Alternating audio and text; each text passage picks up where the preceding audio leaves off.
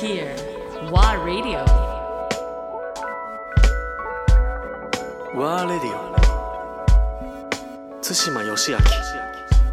アンドレア・ポンピリオ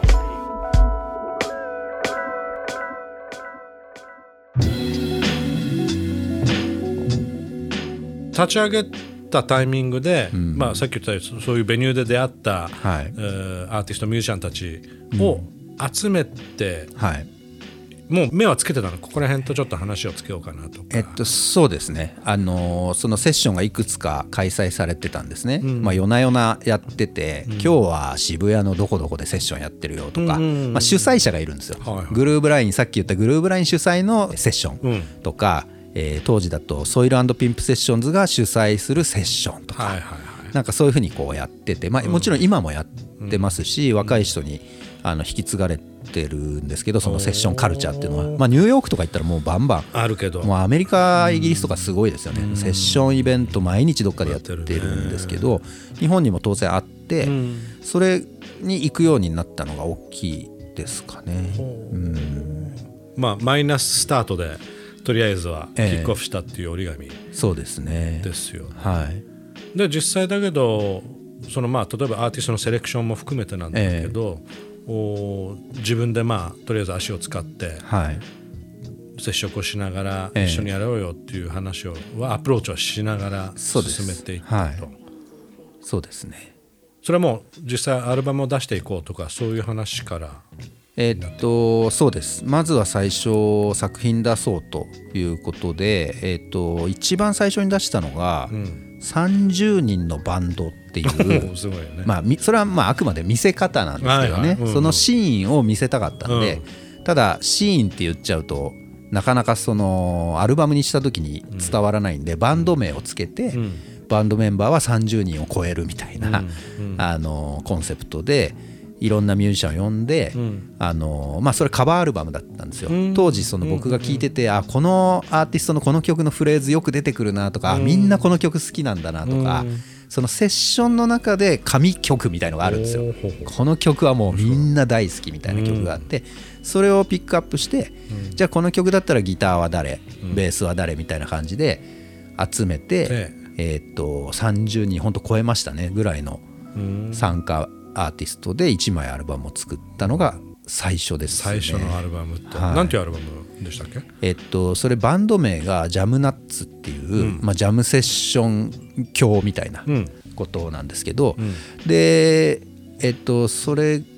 10曲ぐらいだったかな。なるほど。だけどやっぱりイメージとしては自分のイメージとしては、例えばレーベルっていう切り口ではヒップホップレーベルインディペンデントなヒップホップレーベルをやろうと、しかも日本初、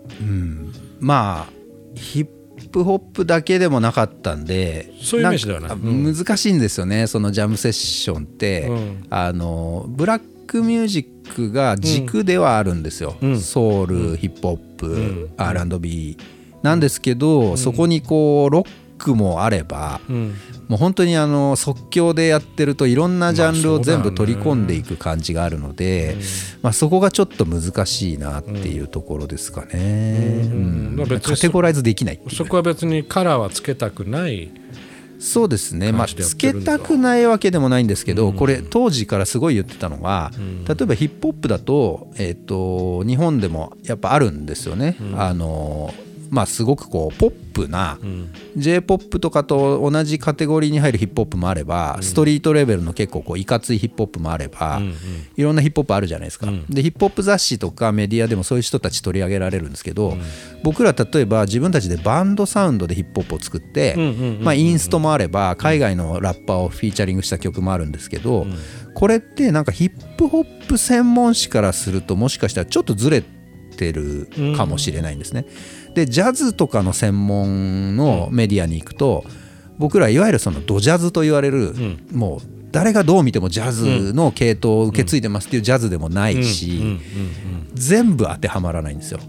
でフェスに行ってもフェスってやっぱり、あのすっごい盛り上がるじゃないですか、みんな汗かいて、で僕らがやってる音楽ってそんなにガンガンに盛り上がるかっていうと、そうじゃなくて少しグルーブで盛り上がるみたいな感じじゃないですか、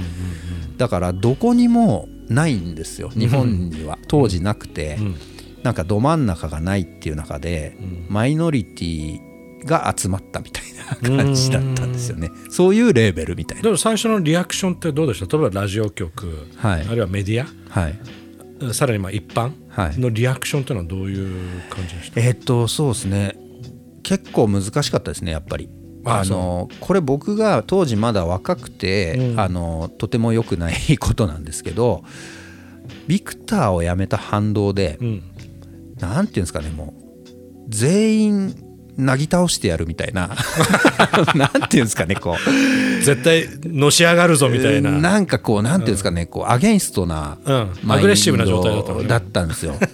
でまず ラジオ局なんて行かねえみたいな。あももうそんなとこには行かないんだみたいな。ね。どうせポップなものしか書けないんだろうみたいな、そういうなんかちょっとふてくされモードはあったんですよすごく、でも勝手に決め込んでラジオの連中だってどうせ書けないだろうみたいな、あそこの連中も無理だろうどうせ、もう全部いらんみたいな、はいはいはなんかそういうこう突っぱね感がすごくあって、い、うん。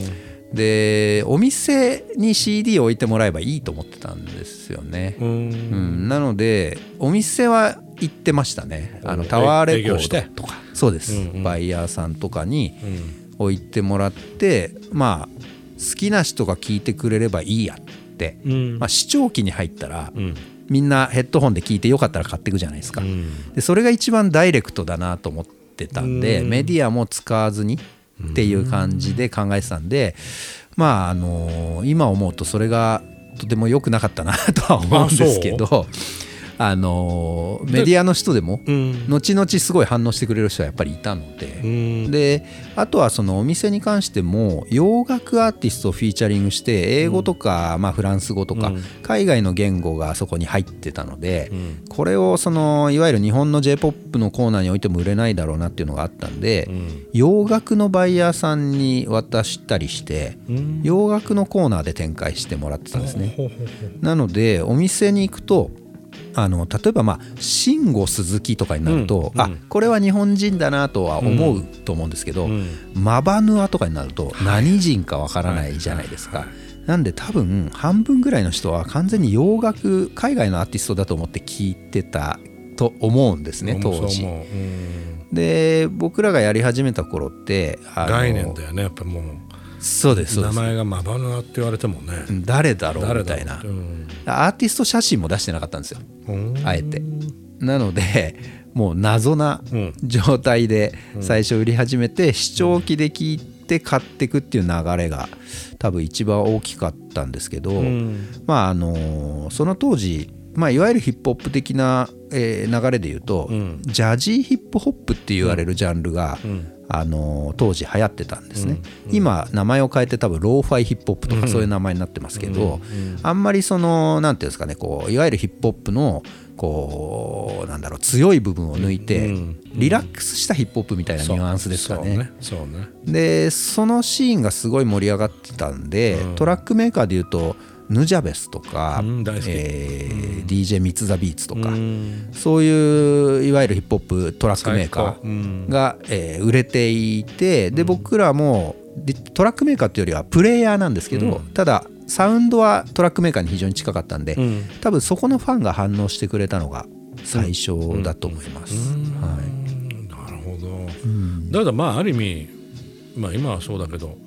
マーケットを作っていくっていう作業がそこにあったん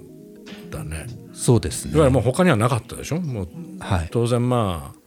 ファンも増や増やしていかなきゃいけないっていうところで、うんうん存在もどんどんどんどんアピールされていくそうですね。流れが幸い、うんそれは何だと思う？やっぱり最終的にはアーティストのクオリティ？はいはいはい。になる、そうですね。あとアーティストのクオリティが高いことはまず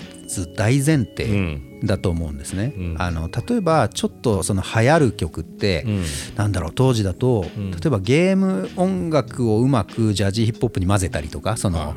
スーパーマリオのみんなが知ってるフレーズをヒップホップに混ぜたりとか、そういう瞬発的なヒットっていうのはあるんですけど、それがそのアーティストが例えば5年後10年後もずっとこうやっていけるかっていうとそれってこう瞬発力のアイデアでん。一瞬はできるんですけど、それをずっとそのアイデアを出し続けるのって難しいってなると、やっぱりアーティストクオリティみたいなところで、派手ではなくてもちゃんとクオリティがある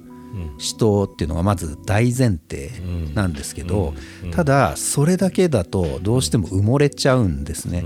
なので僕らみたいな裏方の人間とか、そのコンサルタントできる人間とか、あとまあ実際に動く人間がやっぱりどうしても必要なのは、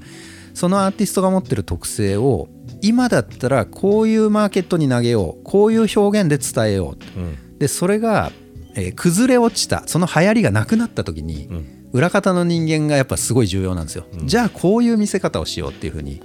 シフトしていかなきゃいけないんで、そうしないとそのアーティストは終わったアーティスト過去のアーティストって呼ばれちゃうんですね。ね。なんで例えば僕らもそのジャジーヒップホップっていうのが、えー亡くなった瞬間に何をしたかっていうと、さっきはそのアーティストの写真も出さなかったって言ってたんですけど、今度急に僕らはあの実は日本人でしたみたいな。でかつトラックメーカーでもあるんですけどプレイヤーでしたみたいなうん。感じで一気にフェスの方にシフトしたんですよ。